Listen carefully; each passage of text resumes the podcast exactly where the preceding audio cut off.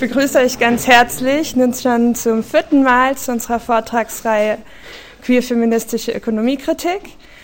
Und ähm, wir freuen uns ganz herzlich, heute Binja Damschak hier zu haben und nochmal ein neues Betrachtungsspektrum reinzubringen. Ähm, genau. Bini ist Autorin von den Büchern Kommunismus, kleine Geschichte, wie endlich alles anders wird und gestern Morgen über die Einsamkeit kommunistischer Gespenster und die Rekonstruktion der Zukunft. Zudem ist Bini Mitbegründerin der Buchreihe Kitchen Politics. Bini arbeitet zu einem breiten Themenspektrum von Queerfeminismus über Wertkritik bis zu queerkommunistischer Geschichtsarbeit. Wir freuen uns sehr, dass du da bist.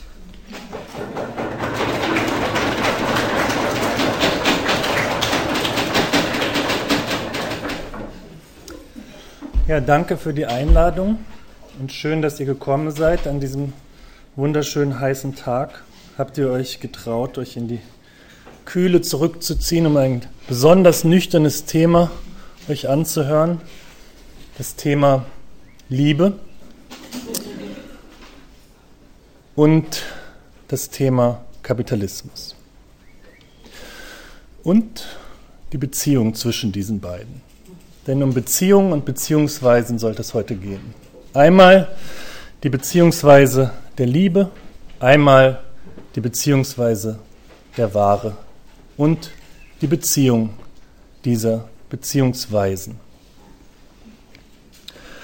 Auf den ersten Blick scheint es so, als hätten diese beiden Beziehungsweisen miteinander herzlich oder unherzlich wenig zu tun. Auf den ersten Blick erscheint es sogar, als seien diese beiden Beziehungsweisen einander diametral entgegengesetzt. Auf der einen Seite haben wir eine Beziehung, dem herrschenden Verständnis nach emotional, intimisierend und vor allem romantisch ist. Auf der anderen Seite eine Beziehungsweise, die Beziehungsweise der Ware, die dem herrschenden Verständnis nach rational, sachorientiert distanziert ist. Aber auf den zweiten Blick offenbart sich zunächst eine erstaunliche Analogie oder, wir sind ja an der Universität, wir dürfen auch kompliziertere Wörter verwenden, eine erstaunliche Strukturhomologie zwischen diesen beiden Beziehungsweisen. Und diese Strukturhomologie ist zunächst in einer seltsamen Verbindung zwischen Allgemeinheit und Einzelheit, Universalität und Singularität verortet. Beide Beziehungsweisen zeichnen sich nämlich dadurch aus, dass sie diese beiden Ebenen auf eine ungewöhnliche Weise miteinander verschränken. Die Ware, um mit ihr anzufangen, hat, obwohl sie seriell produziert ist, obwohl sie in der Industrie hergestellt wird und selten von einer Ware nur ein einzelnes Exemplar angefertigt wird, obwohl sie also solcher Art unpersönlich hergestellt wird, doch einen Gebrauchswert. Einen Gebrauchswert, der sie für ein je spezifisches Bedürfnis hin öffnet, für einen je spezifischen Gebrauch zur Verfügung stellt. Und gleichzeitig hat diese Ware einen Tauschwert. Sie trägt einen Preis und mit diesem Preis ist sie markiert als ein Ding, das nicht gegen eine spezifische Ware austauschbar ist, sondern gegen alle anderen vorfindlichen Waren. Wir können ein Glas Wasser nicht nur gegen ein Glas Bionade tauschen, sondern wir können ein Glas Wasser gegen alle anderen Gläser tauschen und noch mehr auch gegen Brötchen und gegen Fläschchen von Nagellack. Durch den Tauschwert ist diese Ware also nicht individuell, spezifisch, konkret besonders, sondern allgemein. Durch diesen Tauschwert, durch den Preis, den die Ware trägt, öffnet sie sich hin auf eine allgemeine Verwendbarkeit. Durch diesen Tauschwert ist sie in ein gesellschaftliches Verhältnis gesetzt. Deswegen lässt sich im Kapitalismus auch sagen, dass die Menschen den gesellschaftlichen Zusammenhang oder zumindest einen gesellschaftlichen Zusammenhang in ihrem Portemonnaie spazieren tragen. Während also der Verkaufsakt immer per Definitionen vertraglich geregelt privat sich vollzieht, privatrechtlicher Akt zwischen Käuferin und Verkäuferin, vollzieht sich gleichermaßen darin eine Transaktion, die einen allgemeinen gesellschaftlichen Charakter hat, in welchem in welcher gesellschaftliche Arbeitsvermögen und Bedürfnisse aufeinander bezogen werden. Und ganz ähnlich ist es bei der Liebe auch. Die Liebe behauptet in ihrem Diskurs ein allgemein menschliches Verhältnis zu sein. Die romantische Liebe. Nicht historisch spezifisch, nicht kulturell spezifisch, sondern allen Menschen gleichermaßen zukommt. Everybody needs somebody to love. Aber gleichzeitig behauptet die Liebe auch, jedes einzelne Mal unverwechselbar zu sein, singulär, nur das je deinige gegenüber zu meinen. Only you. Auch die Liebe also beansprucht, singulär zu sein, ganz spezifisch, besonders, individuell und dudelt doch gleichzeitig täglich unentrinnbar aus dem Radio, aus den Fernsehkanälen, im Kino und allen anderen Medienformaten. Beide Beziehungsweisen sind deswegen zunächst singulär universell, allgemein besonders in einem. Und diese Verbindung von Besonderheit und Allgemein oder diese Verbindung von Privatheit und Politischem verbirgt einen spezifischen Charakter des Sozialen in heterosexistisch-kapitalistischen Gesellschaften. Die Privatheit der Liebes- wie der wahren Beziehung verbirgt nämlich den politischen Charakter dieser Beziehung. Und sie drückt zugleich den spezifischen Charakter des Politischen in diesen Gesellschaften aus. Die allgemeine Privatheit verweist mit anderen Worten auf eine privatisierte Allgemeinheit. Mit anderen Worten, gerade die Vereinzelung ist es, in der die Vergesellschaftung besteht. Meine These ist, dass diese Ähnlichkeit, diese Strukturhomologie dieser beiden Beziehungsweisen nicht zufällig ist, sondern dass die in einer historischen und systematischen Verwiesenheit der Beziehungsweisen aufeinander begründet liegt. Ich werde in dem Vortrag weniger bis gar nicht über diesen historischen Zusammenhang, über den gleich ursprünglichen historischen Entstehungszusammenhang sprechen. Es reicht einfach die Behauptung, die von vielen Historikern belegt ist, aufzustellen, dass beide Beziehungsweisen etwa gleich ursprünglich entstanden sind, sondern ich werde versuchen, auf diese systematische Verwiesenheit, die systematische Beziehung dieser beiden Beziehungen zueinander zu fokussieren.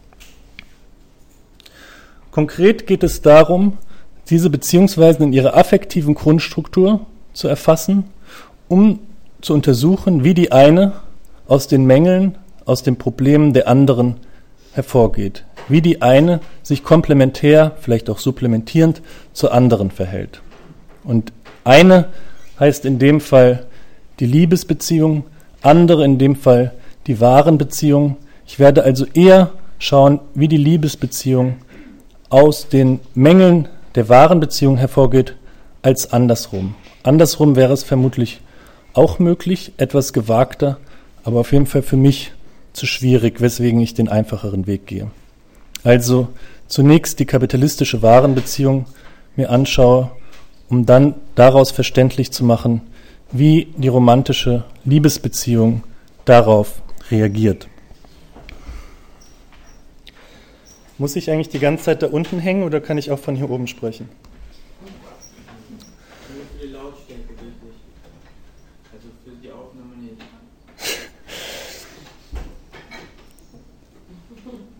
Zwei Begriffe, die ich als Werkzeuge verwende zu dieser Untersuchung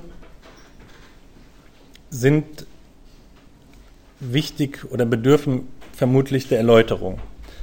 Zunächst der titelgebende Begriff der Beziehungsweisen selbst.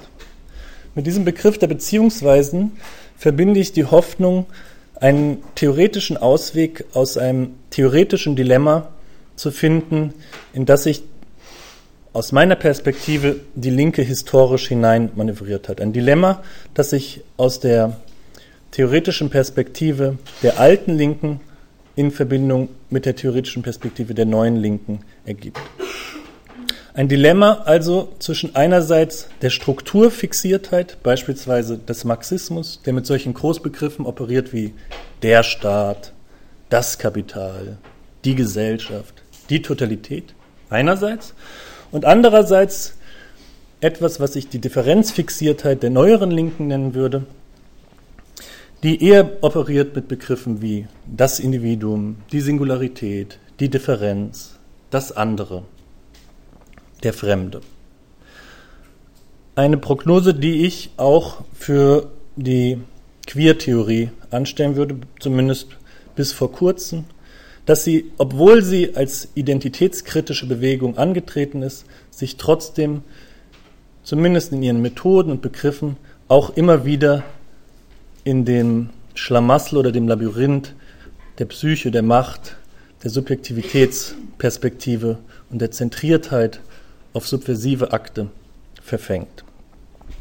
Der Begriff der Beziehungsweise wäre also zwischen einer Reihe von binären Oppositionen, Dichotomien angesiedelt, jener zwischen Kollektiv und Individuum, zwischen Totalität und Singularität, zwischen Struktur und Handlung und so weiter und so fort. Der Vorschlag lautet also, Gesellschaft als ein Ensemble von Beziehungen zu verstehen, und emanzipatorische Politik oder überhaupt gesellschaftliche Veränderung als Transformation eben von solchen Beziehungen, weder Transformation von Subjekten noch von Transformation von Totalitäten, sondern Transformation von Beziehungsweisen. Beziehungsweisen wäre der Begriff, der versucht, verschiedene Beziehungen zu klassifizieren, beispielsweise hinsichtlich der Frage, ob sie stabil sind oder flüssig, ob es sich um offene oder geschlossene Beziehungen handelt, Fernbeziehungen oder Nahbeziehungen und welche Rolle in ihnen materielle Qualitäten spielen und welche Rolle in ihnen affektive Qualitäten spielen. Und das wäre der zweite Begriff, den ich versuchen würde zu erläutern, jener der affektiven Grundstruktur, hinsichtlich derer ich versuchen will, die Beziehungsweisen mir anzuschauen. Affektive Grundstruktur meint nicht beispielsweise das Muster einer wiederholten psychisch-emotionalen Erfahrung, einen Wiederholungszwang, sondern es versucht, der Begriff versucht, eine Verbindung zu schlagen zwischen psychisch-emotionalen Empfindungen, die dem allgemeinen Verständnis nach individuell, somatisch, persönlich sind einerseits und gesellschaftlich-sozialen Situationen, die dem hegemonialen Verständnis nach eher objektiv, äußerlich und so weiter sind. Affektive Grundstruktur, affektive Struktur würde also eher sowas heißen wie die emotionale, die affektive Aufladung einer sozialen Situation.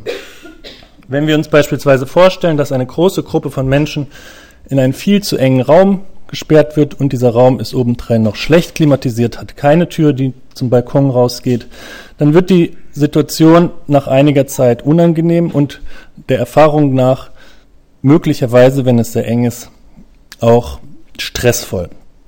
Einige Leute werden auf der Grundlage ihrer bisherigen Beziehungserfahrung diese Situation vielleicht als angenehm empfinden. Sie werden daraus möglicherweise sogar einen gewissen Adrenalinkick ziehen können.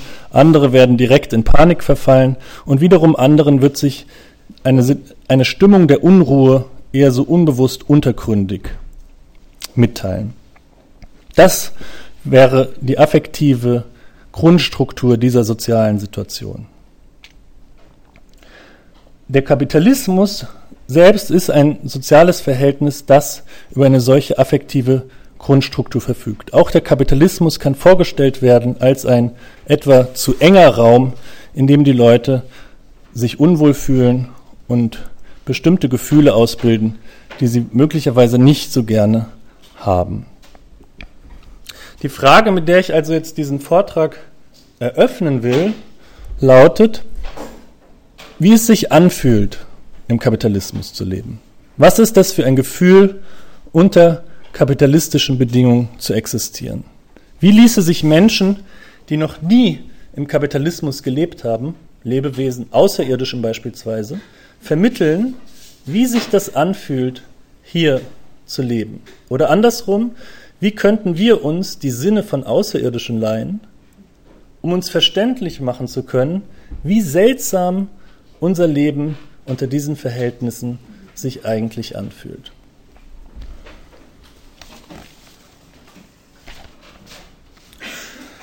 Kapitalismus ist dabei natürlich ein sehr allgemeiner Name, der Name für ein Gesellschaftsverhältnis, was schon seit mindestens 500 Jahren existiert, was in unterschiedlichen Erdteilen zu unterschiedlichen Zeiten sehr verschiedene Formen ausgebildet hat. Und die Begriffe, die ich hier verwende, sind einerseits äußerst allgemein. Sie beanspruchen, über kapitalistische Verhältnisse in einem ziemlich großen Zeithorizont sprechen zu können.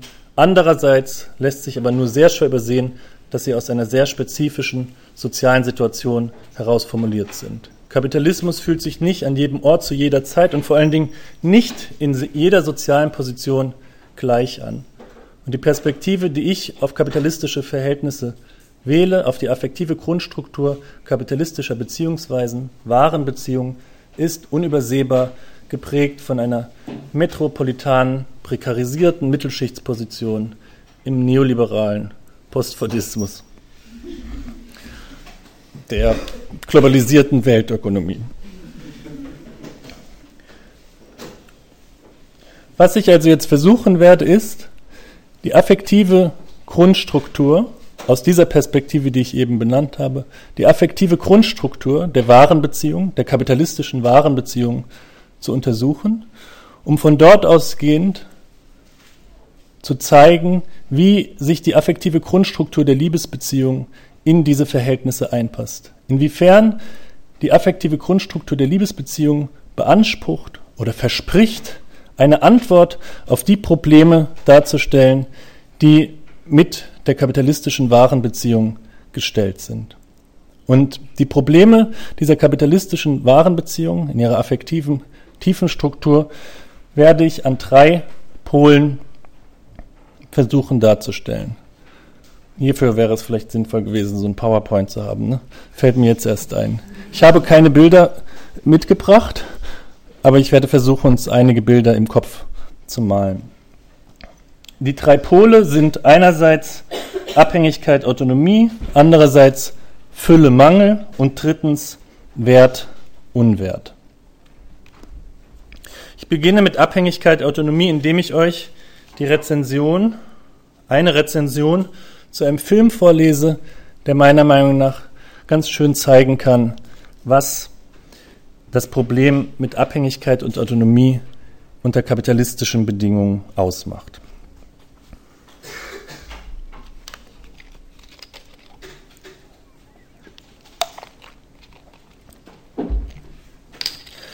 Zoram Kanuks erster noch unter dem Namen Sarah Karnak produzierter Film Message in a Commodity, zu Deutsch etwa Die Warenpost, versucht mit der Kamera die Beziehungen der kapitalistischen Ökonomie zu verbildlichen. Sein Film folgt einer US-amerikanischen Einkäuferin, die per Zufall in der Innenseite der Blechverpackung ihrer Lieblingskekse eines Tages kleine eingeritzte Botschaften entdeckt, die sie, in der Anonymität ihrer Detroiter Hochhauswohnung einsam geworden, als Liebesbriefe zu entziffern beginnt.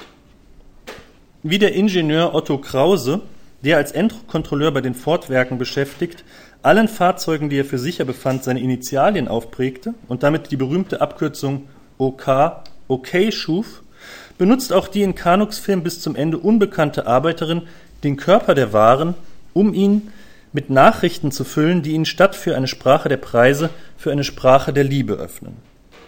Die Erzählung folgt der Kekskäuferin zu ihrem heimischen Supermarkt, zu den Wohnungen verschiedener dort Angestellter, die sie zuerst verdächtigt, die kleinen Botschaften verfasst zu haben.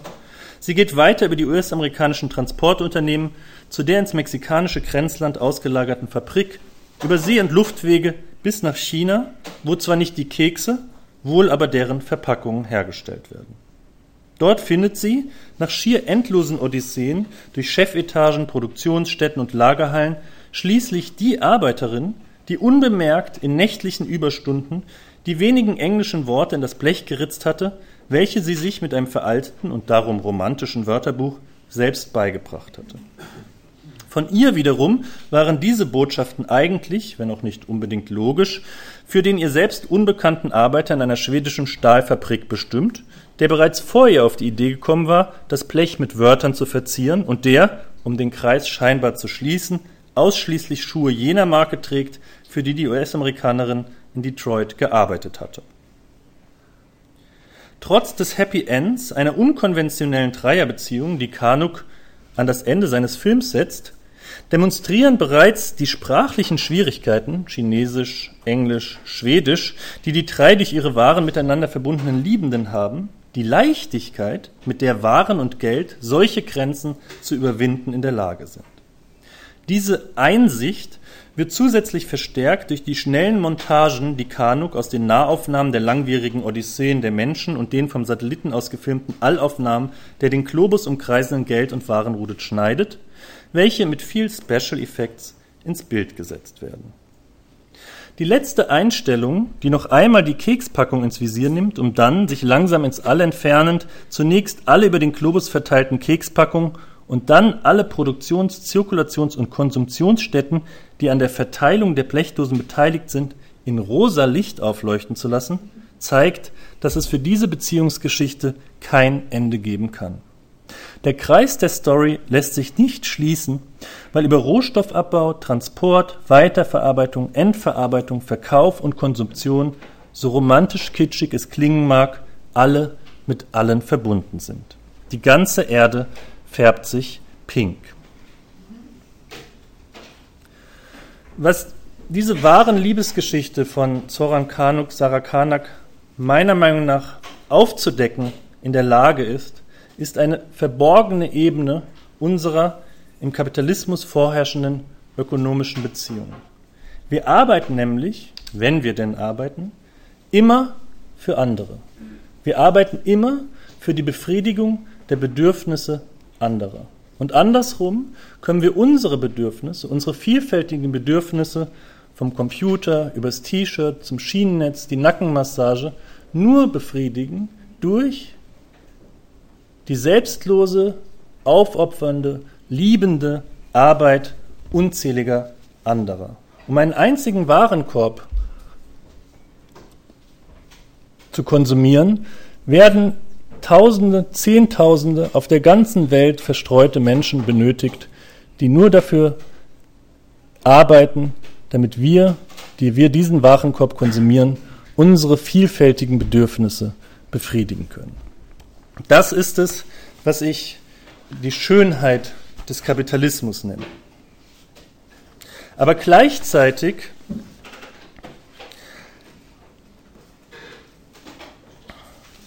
Gleichzeitig ist diese allseitige Abhängigkeit aller, die der Kapitalismus erschafft, nicht in einer Form erschaffen, die es dem Menschen auch ermöglichen würde, diese allseitige Abhängigkeit erstens zu erkennen und zweitens zu affirmieren. Die allseitige Abhängigkeit aller erscheint nämlich nicht als eine Abhängigkeit miteinander, als ein kooperatives Verhältnis, sondern sie erscheint in der Form einer individuellen Autonomie voneinander. Die Menschen erscheinen nicht als abhängig von ihren Nächsten und Fernsten, die für sie arbeiten, sondern sie erscheinen als abhängig einzig vom Geld.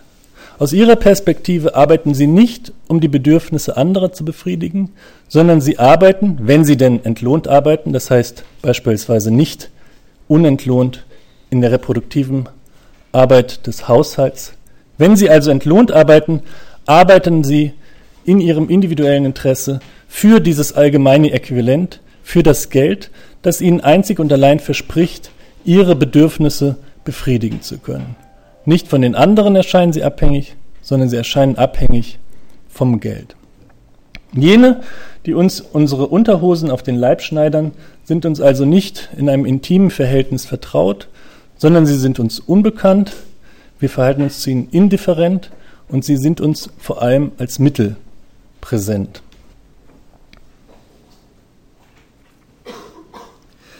Darüber hinaus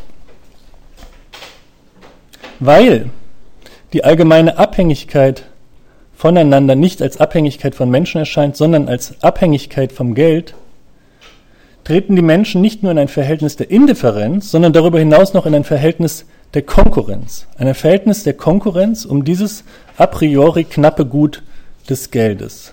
Das ist so eine Seltsamkeit des Geldes. Man kann immer davon etwas zu wenig haben, aber es wird nie vorkommen, dass man davon einfach mal zu viel hat. Das Geld ist a priori knapp und unter den konkurrenten kapitalistischen Verhältnissen treten die Menschen in ein konkurrentes Verhältnis, in eine Konkurrenz um dieses Geld.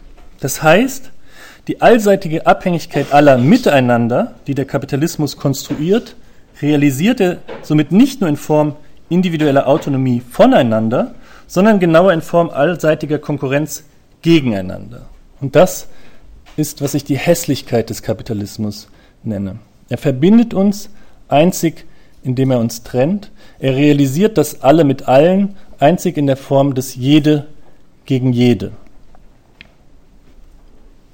Die affektive Struktur der Warenbeziehung ist auf dieser Ebene von Abhängigkeit und Autonomie, das leuchtet vielleicht ein, gekennzeichnet erstens durch Getrenntheit, die als Einsamkeit erfahren werden kann, auch als individuelle Freiheit und Unabhängigkeit wahrgenommen werden kann. Zweitens durch Ohnmacht oder Hilflosigkeit gegenüber dem gesellschaftlichen Zusammenhang der unüberschaubar ausgedehnten sozialen Abhängigkeit, die als Macht des Geldes, als Sachzwang oder auch als repressive Macht des Staates zurückkehren kann. Und sie ist drittens gekennzeichnet durch Misstrauen, Feindseligkeit gegenüber den anderen, die als Begrenzung der eigenen Freiheit, nicht als Bedingung der eigenen Freiheit erfahren werden und die als Konkurrentin um gesellschaftliche Positionen und Ressourcen fungieren. Und darin kündigt sich bereits viertens der Meta-Effekt der Angst an.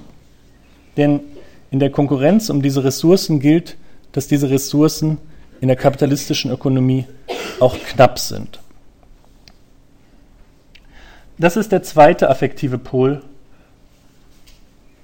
anhand dessen ich die Grundstruktur der kapitalistischen Warenbeziehung versuchen will zu erläutern. Derjenige von Fülle und Mangel.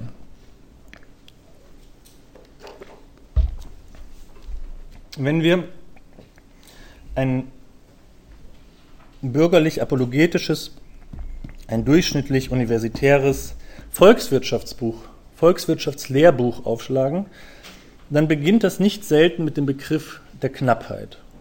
Knappheit, so argumentieren diese Bücher, ist notwendige Voraussetzung jeder Ökonomie. Gäbe es keine Knappheit, das heißt, gäbe es Überfluss, dann gäbe es auch keine Notwendigkeit zu wirtschaften, dann gäbe es keine Notwendigkeit zu arbeiten, dann wären paradiesische Verhältnisse oder in der Sprache dieser Bücher, alle Menschen wären ganz schrecklich faul. Das ist nicht ganz unlogisch. Unlogisch oder vielmehr historisch inkorrekt ist die Annahme dieser bürgerlichen Ökonomen, dass diese Knappheit tatsächlich auf alle Ökonomien gleichermaßen zutrifft und nicht vielmehr in besonderem Maße auf die kapitalistische Ökonomie. Denn die kapitalistische Ökonomie ist eine, die Knappheit aufgrund der ihr innewohnenden Gesetzmäßigkeiten nie überwinden kann, sondern sie immer nur auf erweiterter Stufenleiter reproduziert. Das liegt an einer Dialektik von eben diesem Gebrauchswert und Tauschwert begründet, der nämlich nicht nur zwei unterschiedliche Seiten der Ware darstellt. Einmal können wir die Ware, für, die Ware für etwas ganz Spezifisches, für die Befriedigung eines spezifischen Bedürfnisses benutzen. Zum anderen trägt sie einen Preis, der sie mit allen anderen Waren vergleichbar und damit austauschbar macht. Sondern Gebrauchswert und Tauschwert stellen auch zwei unterschiedliche Formen des Reichtums dar. Ein Reichtum ist vorfindbar als materielle Ansammlung von Gütern, von Häusern, von Medizin, von nützlichen oder unnützlichen Dingen. Und ein Reichtum ist vorfindbar in der Form des allgemeinen Äquivalenz, in der Form des Geldes. Der konkrete Reichtum kann und wird unter normalen Bedingungen im Kapitalismus beständig anwachsen, während der abstrakte Reichtum, der zugleich die Sprache darstellt, in der sich die kapitalistische Ökonomie reproduziert, nur temporär anwachsen kann und dann wieder auf das gleiche Niveau zurückfällt, weswegen das Anwachsen des stofflichen Reichtums nicht dargestellt werden kann.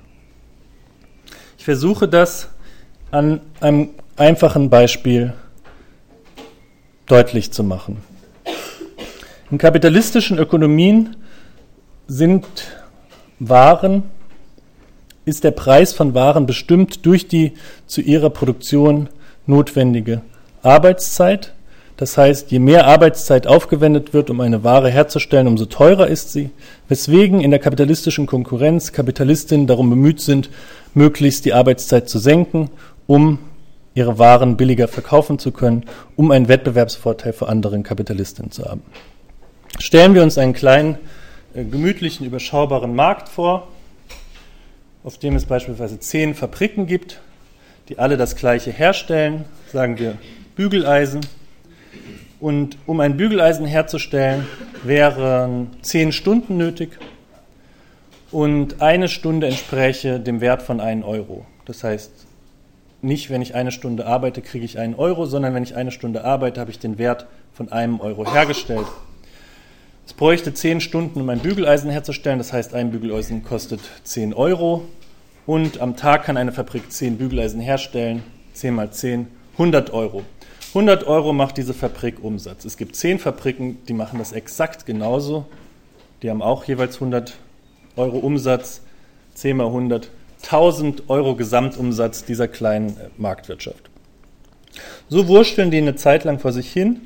Alle sind glücklich und gehen zur Arbeit und bügeln, bis eines Tages eine der Fabriken oder eine der Inhaberinnen der Fabriken auf die Idee kommt, vielleicht hat sie Schulden gehabt, vielleicht hat sie einen schlechten Tag, eine neue Maschine einzuführen, mit deren Hilfe es möglich ist, die Bügeleisen schneller herzustellen. Nicht mehr in zehn Stunden, sondern nur noch in fünf Stunden. Ein Bügeleisen ist jetzt in fünf Stunden hergestellt, das heißt, ein Bügeleisen hätte den Wert von fünf Euro oder ähm, ist es möglich, an einem Tag statt zehn Bügeleisen 20 Bügeleisen herzustellen, weil jedes Bügeleisen ja nur halb so lange braucht. Jetzt stellen sich der Fabrik oder der Inhaberin der Fabrik verschiedene Möglichkeiten dar. Die erste Möglichkeit wäre, einfach so weitermachen wie bisher, aber die Arbeitszeit radikal zu senken. Niemand muss mehr länger arbeiten als fünf Stunden. Das sind Ideen, auf die im Kapitalismus komischerweise niemand kommt. Die andere Möglichkeit wäre, die Waren weiterhin zum gleichen Preis zu verkaufen, zu 10 Euro und äh, sich immer so einen kleinen Extraprofit abzuzwacken weil man ja die Waren eigentlich billiger herstellt. Und die dritte Möglichkeit wäre, die Waren zu ihrem tatsächlichen Produktionskosten in Anführungszeichen zu verkaufen, also zu 5 Euro das Stück und 20 Bügeleisen loszuhauen und die ganze andere Konkurrenz fertig zu machen. Wofür sich diese Fabriken meistens entscheiden, ist so ein Zwischending. Sie verkaufen die Bügeleisen für billiger, aber nicht gleich für ganz billig. Sie verkaufen die beispielsweise zum Wert von 7 oder 8 Euro womit sie die anderen Fabriken schon ganz schön in Bedrängnis bringen und trotzdem noch einen schönen Extraprofit einstreichen. Ja? Also 20 Bügeleisen zum Wert von 7 oder 8 Euro, das sind dann 140 oder 160, das hatte ich vorher schon ausgerechnet, 140 oder 160 Euro im Vergleich zu 100 Euro Ursprungsumsatz ein fetter Extragewinn. Das funktioniert aber nur so lange, bis die anderen Fabriken nicht Sie sind ja unter Druck gesetzt durch die Konkurrenz, auch auf die Idee verfallen, diese neue Maschine einzuführen. Die nächste Fabrik hat jetzt schon einige Verluste eingestrichen, weil die andere Fabrik ihre Bügeleisen billiger hergestellt hat. Also senkt sie den Preis mal gleich auf 6 Euro oder 5,70 Euro und die übernächste Fabrik geht dann auf 5,30 Euro und dann sind wir bei 5 Euro. Und nun verkaufen alle Fabriken, die Nachfrage ist auf wundersame Weise gestiegen, aber es gibt ja Techniken, den Menschen begreiflich zu machen, dass sie zwei Bügeleisen pro Person brauchen. Jetzt gibt, produziert jede Fabrik 20 Bügeleisen, verkauft jedes Bügeleisen zum Wert von 5 Euro, 5 mal 20, 100 Euro, 10 mal 100, 1000 Euro. Der Gesamtumsatz ist wieder exakt der gleiche. Wir haben doppelt so viele Bügeleisen auf der Welt Die Menschen sind doppelt so glücklich, aber auf der Ebene der Wertsprache, der Sprache, in der diese kapitalistische Ökonomie sich entscheidend reproduziert, wird dieser Anwachs des Reichtums, dieser Anwachs der Möglichkeiten zur Bedürfnisbefriedigung nicht repräsentiert. Es erscheint so, als wäre nichts passiert. Obwohl die Produktion gestiegen ist und der konkrete Reichtum vermehrt wurde, ist der abstrakte Reichtum wieder der gleiche. Daher werden diese Reden, dass gespart werden müsse, dass der Gürtel enger geschnallt werden müsse, dass man sich noch mehr anzustrengen haben, auch wenn diese Reden einer spezifischen Formation des Kapitalismus angehört, diese Reden werden nie aufhören. Dass man irgendwann mal zu hören bekommt, jetzt haben wir, habt ihr genug gearbeitet, jetzt haben wir uns genug angestrengt, darauf kann man im Kapitalismus auf ewig warten. Solange diese Gesellschaftsordnung existiert, wird dieser Satz nicht zu hören sein. Obwohl also der Reichtum in der kapitalistischen Gesellschaft seit ihrem Beginn beständig wächst, immer weiter angewachsen ist, immer mehr Bügeleisen seit Beginn der industriellen Revolution hergestellt werden können und hergestellt werden, wächst gleichzeitig auch der Stress mit. Die kapitalistische Ökonomie ist deswegen eine Ökonomie struktureller Knappheit. Sie ist per Definition eine Mangelökonomie. Und die affektive Struktur die auf dieser Ebene der kapitalistischen Warenbeziehungen entspricht, ist eine, die gekennzeichnet ist durch Affekte eben des Mangels, Affekte des Stresses, der Rastlosigkeit, des Ungenügens. Es handelt sich um eine grundlegende Atmosphäre einer zu stopfenden Leere, um das Gefühl, entweder nie genug zu leisten oder die Angst, immer ein bisschen zu wenig abzubekommen.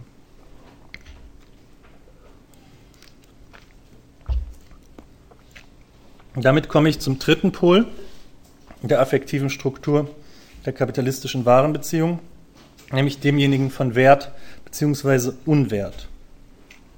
Denn der unaufhebbare Mangel im Herzen der kapitalistischen Warenbeziehung ist zugleich ein Mangel an Sicherheit.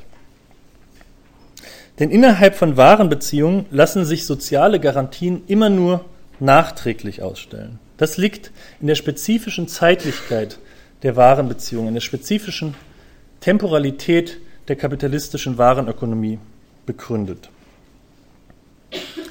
Ich hatte ja bereits gesagt, dass sich in der kapitalistischen Ökonomie der Wert einer Ware dadurch begründet, wie viel Arbeitszeit zu ihrer Produktion aufgewendet wurde. Tatsächlich handelt es sich aber nicht um die konkret geleistete Arbeitszeit, sondern um gesellschaftlich durchschnittlich notwendige Arbeitszeit.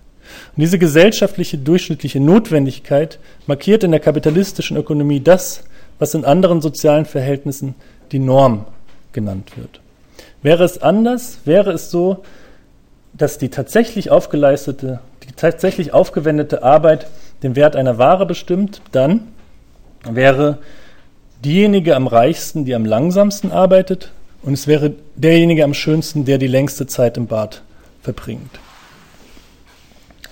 Das ist aber nicht der Fall, sondern bestimmend ist die gesellschaftlich durchschnittliche notwendige Arbeitszeit. Das heißt, sämtliche Arbeitszeit, die über dieser Norm verausgabt wird, gilt in der Sprache dieser kapitalistischen Ökonomie als sinnlos verausgabte Arbeitszeit, als unnötig verausgabte Arbeitszeit. Mehr noch, es wird so getan, als wäre diese Arbeitszeit nie geleistet worden, als habe sie gar nicht stattgefunden. Und zwar, weil diese Warenbeziehung durch eine retroaktive Temporalität gekennzeichnet wird.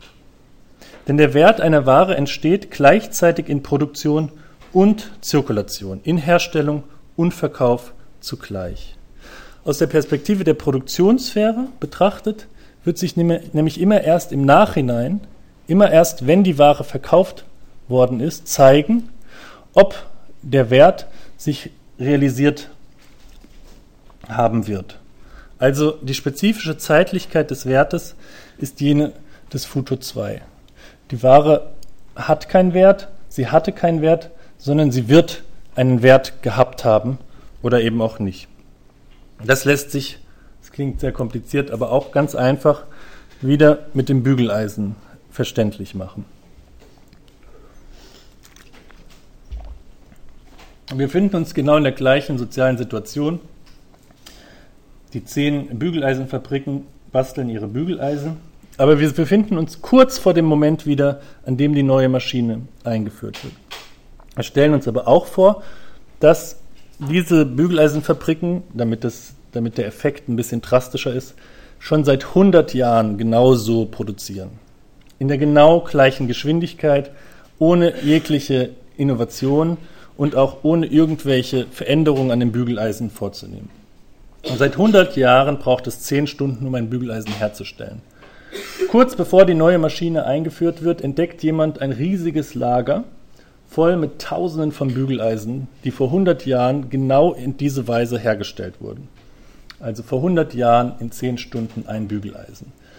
Diese Bügeleisen werden jetzt auf den Markt geworfen und verkaufen sich dort völlig unterschiedslos, genauso wie alle anderen Bügeleisen, zum Wert von 10 Euro.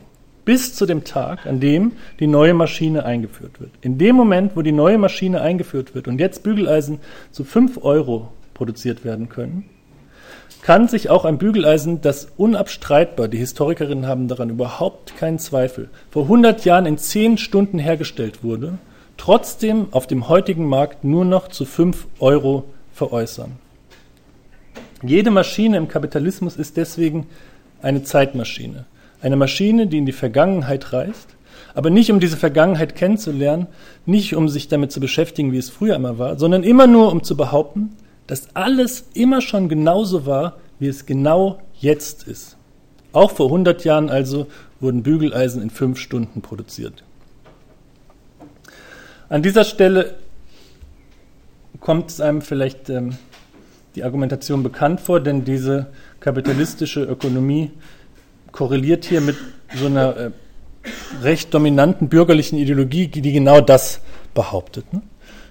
Die Menschen haben, seitdem es sie gibt, Waren getauscht.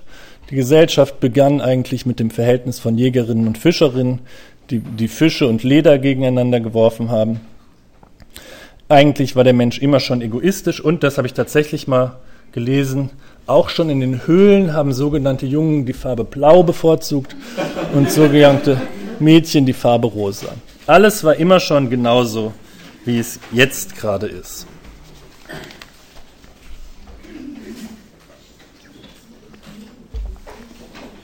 Um die affektive Struktur zu verstehen, die auf dieser Ebene der Warenbeziehung dieses spezifische soziale Verhältnis kennzeichnet, müssen wir uns vor Augen halten, was der eigentliche Skandal kapitalistischer Warenbeziehungen ist. Der besteht nämlich nicht darin, wie oft gesagt wird, dass alles zu Waren wird und also auch die Natur, die Luft und Kunstwerke, sondern darin, dass Menschen zu Waren werden, dass auch Menschen gehandelt werden und dass auch Menschen gezwungen sind, sich zu verkaufen, ihre Arbeitskraft zu verkaufen. Und für die wahren Beziehungen macht es strukturell keinen großen Unterschied, ob Wasserflaschen getauscht werden oder Menschen. Auch für Menschen also gilt genau dieses Gesetz der retroaktiven Temporalität. Auch für sie wird sich immer erst im Nachhinein sagen lassen, ob die Arbeit, die sie investiert haben, um ihre Arbeitskraft zu produzieren, das heißt die Arbeit, die in familiären, verwandtschaftlichen, sexuellen, reproduktiven, aber auch universitären und Ausbildungszusammenhang aufgewendet wurden, ob diese Arbeit einen Wert gehabt haben wird oder ob sie sich an einem zufälligen zukünftigen Tag als vollkommen wertlos entpuppen wird. Oder nicht vollkommen, aber auf jeden Fall weniger wertvoll als ursprünglich gedacht. Das Gewaltvolle dieses gesellschaftlichen Verhältnisses lässt sich besonders gut an den sozialen Verhältnissen der Prüfung und von Bewerbungen zeigen. Denn die Prüfung oder überhaupt das Notensystem bedeutet ja nichts anderes, als dass völlig unterschiedliche menschliche Tätigkeiten, völlig unterschiedliche menschliche Ausdrucksformen auf ein abstraktes System reduziert werden. Das heißt, dass sie erst homogenisiert werden, um sie dann zu hierarchisieren nach mathematischen Verhältnissen 1 bis 6 oder 0 bis 15. Dass das überhaupt möglich ist, kann glaube ich, nur Menschen als plausibel und nicht vollkommen absurd erscheinen, die es überhaupt schon gewohnt sind, immer Dinge gegen Geld zu tauschen und sich in solchen mathematischen Verhältnissen aufeinander zu beziehen. Der Skandal daran wiederum ist, dass der Tauschwert das bestimmende Element ist und eben nicht der Gebrauchswert. Deswegen kann sich in normalen schulischen oder universitären Situationen nie das Ereignis ergeben, dass plötzlich alle Schülerinnen oder alle Studentinnen eine Eins haben. Da es nicht am Gebrauchswert gemessen wird, kann man nie sagen, ihr habt das alle super gemacht, ihr habt alle eine Eins. Würden alle eine Eins haben, würde man danach sagen, da war was falsch. Das muss neu bewertet werden, denn zentral ist der Tauschwert und der hat die Funktion zu homogenisieren und zu hierarchisieren und deswegen nicht an einem Gebrauch, an einem Bedürfnis und einer Tätigkeit zu messen, sondern die Menschen in ein Verhältnis der Konkurrenz zueinander zu bringen. Das wird noch deutlicher an dem sozialen Verhältnis des Bewerbungsgespräches. Denn wenn jemand nicht nur durch ein Bewerbungsgespräch durchfällt, also ohne Vertragsabschluss rausgeht, sondern durch das nächste auch noch und durch eine Reihe von Be Bewerbungsgesprächen erfolglos hinausläuft, dann heißt das in der dominanten Sprache dieser kapitalistischen Gesellschaft nicht, dass zufälligerweise gerade kein Bedürfnis nach dieser spezifischen Arbeitskraft besteht, die aber nichtsdestotrotz super Arbeit geleistet hat und eine großartige Ausbildung genossen hat, sondern es heißt, dass die aufgewendete Arbeitszeit, die in die Ausbildung, die Produktion dieser Arbeitskraft investiert wurde, wertlos ist. Dass sie eigentlich, und das ist diese retroaktive Zeitlichkeit, gar nicht stattgefunden hat. Dass sie keine Relevanz hat. Sie wird gewissermaßen nivelliert. Das ist eine Spezifik dieser kapitalistischen Gesellschaft, dass Subjekte in ihr kein in der Sprache der kapitalistischen Ökonomie keinen intrinsischen Wert haben, keinen Wert an sich als Subjekte, sondern immer nur einen, der sich nachträglich durch ihre Leistung herstellen muss und immer auf Anerkennung auf dem Markt zu warten hat, der deswegen auch immer wieder in einer näheren oder ferneren Zukunft entzogen werden kann. Das heißt, alle sind ersetzbar. Die Warenbeziehung ist auf dieser Ebene gekennzeichnet durch Gefühle der Austauschbarkeit, durch Gefühle der Ersetzbarkeit und der Wertlosigkeit und damit auch durch eine kaum zu beruhigende existenzielle Angst vor der Entwertung.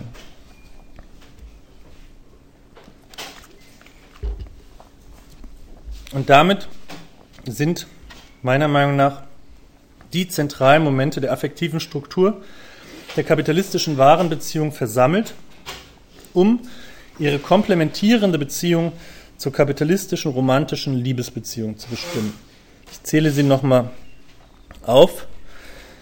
Ich habe, wie gesagt, leider kein PowerPoint, um sie an die Wand zu werfen. Getrenntheit, Einsamkeit durch die versachlichten Beziehungen der Warenmonaden, das heißt durch die materielle Struktur der Single-Haushalte. Zweitens Ohnmacht, Hilflosigkeit gegenüber einem verdinglichten gesellschaftlichen Zusammenhang. Drittens Misstrauen, Feindseligkeit in der Konkurrenz. Viertens Mangel und Ungenügen gegenüber einer nie zu erreichenden, weil nie ruhenden Norm des Mehrwerts. Fünftens Austauschbarkeit bzw. Entwertbarkeit in einer Ökonomie, die homogenisiert, hierarchisiert und selektiert und immer nur nachträglich bepreist. Und sechstens Angst, Unsicherheit angesichts des stets möglichen Verlustes der sozialen und materiellen Position. Und genau an dieser Stelle gewinnt die Liebe ihre Funktionalität innerhalb der kapitalistischen Gesellschaft, denn sie beansprucht, auf alle diese aufgeworfenen Probleme eine Lösung, auf all die hier aufgeworfenen Fragen eine Antwort geben zu können. Auf die Getrenntheit, Einsamkeit antwortet sie das ist ja offensichtlich, durch eine Beziehungsform der Zweisamkeit oder auch Dreisamkeit, die eben diese Isolation zu durchbrechen in der Lage ist, auf das Gefühl von Ohnmacht oder Hilflosigkeit gegenüber den intransparenten gesellschaftlichen Verhältnissen antwortet sie, indem sie ein soziales Verhältnis anbietet, das ihren Akteurinnen nach Möglichkeit transparent ist, indem die Akteurinnen handlungsfähig sind, dass die Akteurinnen nach Möglichkeit durchschauen können, indem sie handeln können, aber auch indem diesen Akteurinnen Hilfe angeboten wird, indem die Akteurinnen sich gegenseitig Hilfe anbieten. Auf das gesellschaftliche Gefühl von Misstrauen und Feindseligkeit gegenüber den Nächsten, den Fremden, den Nachbarinnen antwortet die Liebe mit der Behauptung von Harmonie und Loyalität, mit Rücksichtsnahme und Sorge. Und auf das Gefühl von Mangel und Ungenügen antwortet die Liebe, indem sie beansprucht, die tiefsten menschlichen Bedürfnisse zu befriedigen und vor allem auf das Gefühl der Austauschbarkeit und Entwertbarkeit in einer Ökonomie, die homogenisiert und hierarchisiert, antwortet sie mit dem Versprechen einer sozialen Anerkennung, das an keine Leistung gekoppelt ist, sondern dem Subjekt als das gilt, das es nun mal ist, ohne dass dafür, für diese amoröse Anerkennung gearbeitet werden müsste. Und damit beansprucht sie als Romantische auch diese universelle Angst vor dem Verlust der sozialen Position zu reduzieren, zu mindern oder sogar zu lösen, da sie in ihrer romantischen, traditionellen Formulierung für alle Ewigkeit gilt, also nicht entzogen werden kann. Genau darin unterhält die romantische Liebe ihre Beziehung zur kapitalistischen Ware, mit der sie, wie gesagt, historisch etwa gleich ursprünglich entsteht. Sie fungiert als ein Substitut, als systemkonforme Füllung jener Lehren, die die Ausdehnung des Kapitalismus in das affektive Gefüge sozialer Beziehungen reißt. Gegen die bürgerliche Kälte setzt die Liebe die weibliche Wärme, gegen die Fremdheit die Vertrautheit, gegen die Anonymität die Geborgenheit, gegen den Mangel des Marktes die garantierte Fülle der Partnerschaft, gegen die ökonomische Austauschbarkeit die eheliche Unersetzbarkeit und gegen die allgemeine Angst die besondere Sicherheit, gegen die kapitalistische Konkurrenz die amoröse Loyalität. Aber genauso wie der Kapitalismus nie stabil funktionieren kann, immer prekäre Verhältnisse produziert, immer wieder Krisen hervorbringen, die ihn, aber vor allen Dingen die in ihm lebenden Menschen und vor allem die Ärmsten unter ihnen in ihrer Existenz in Frage stellen, so ist auch die Liebe ein prekäres, ein krisenhaftes soziales Verhältnis, ist auch die Liebe ein soziales Verhältnis, das zwar als romantische Ideologie ein Versprechen gibt, aber doch zugleich mit diesem Versprechen hoffnungslos oder eher hoffnungsvoll überfordert ist.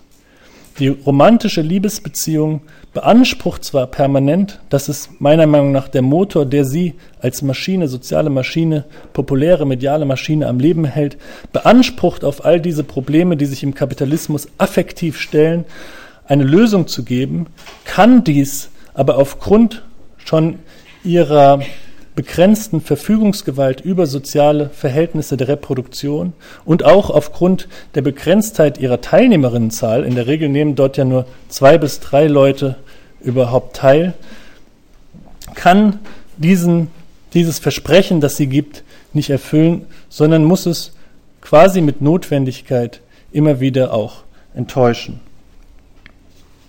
All die Fragen, die die kapitalistische Ökonomie stellt, die Risse, die in der kapitalistischen Ökonomie auftauchen, die von der romantischen Liebesbeziehung zu lösen, zu kitten, zu beantworten versucht werden, tauchen in dieser romantischen Liebesbeziehung als Erwartungen auf, als Erwartungen, die diese Beziehungsform unter Druck setzen und damit nicht zuletzt für ihren so häufig gewaltvollen und dramatisch tragischen Verlauf verantwortlich sind.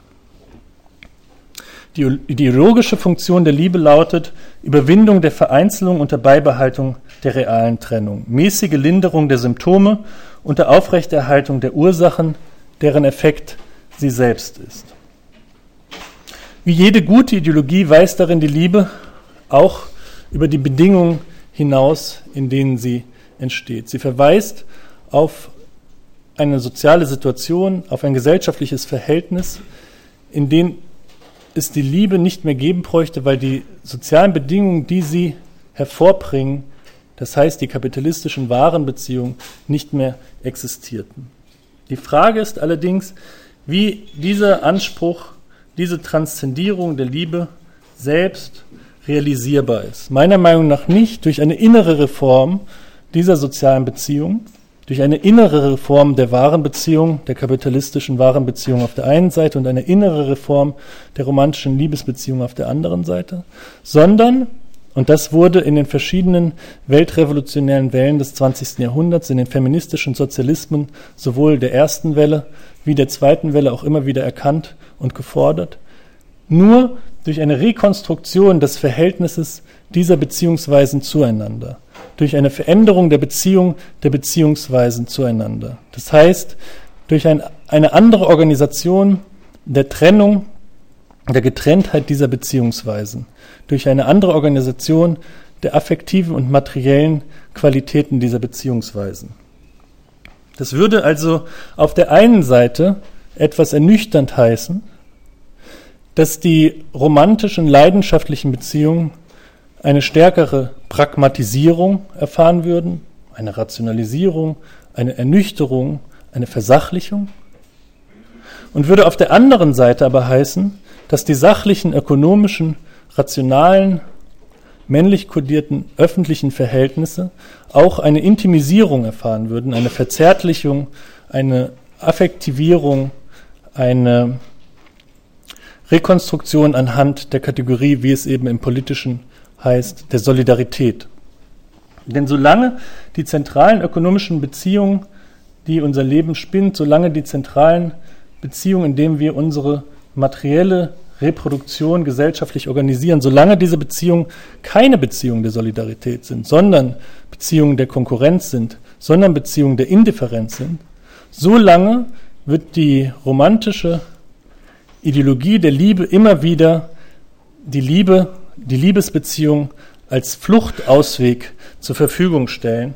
Und solange wird die Liebe sich aus dem Gefängnis, das sie selbst ist, auch nicht befreien lassen. Das heißt, die Zärtlichkeit müsste in jene Beziehungen Einzug erhalten, aus denen sie täglich im Interesse der Effizienz vertrieben wird, die öffentlichen Beziehungen der Ökonomie, des Rechts und der Politik.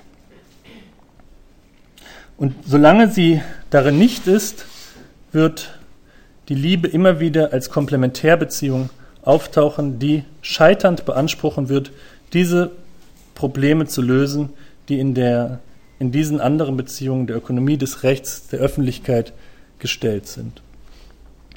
Ein Vorschlag, wie knapper Vorschlag, theoretischer Vorschlag, wie dieses Problem anders gelöst werden könnte, stammt, und damit möchte ich enden, von Alexandra Kollontai, einer russischen Sozialistin und Feministin aus vor allem Anfang des 20. Jahrhunderts, die unter anderem die erste weibliche Ministerin in einer modernen Regierung war, in der Revolutionsregierung von 1917 und später die erste weibliche Diplomatin der modernen Welt, die Botschafterin in Finnland und eben auch eine sozialistische Feministin, die das utopische Projekt einer Rekonstruktion dieser beiden Beziehungsweisen wie folgt formulierte.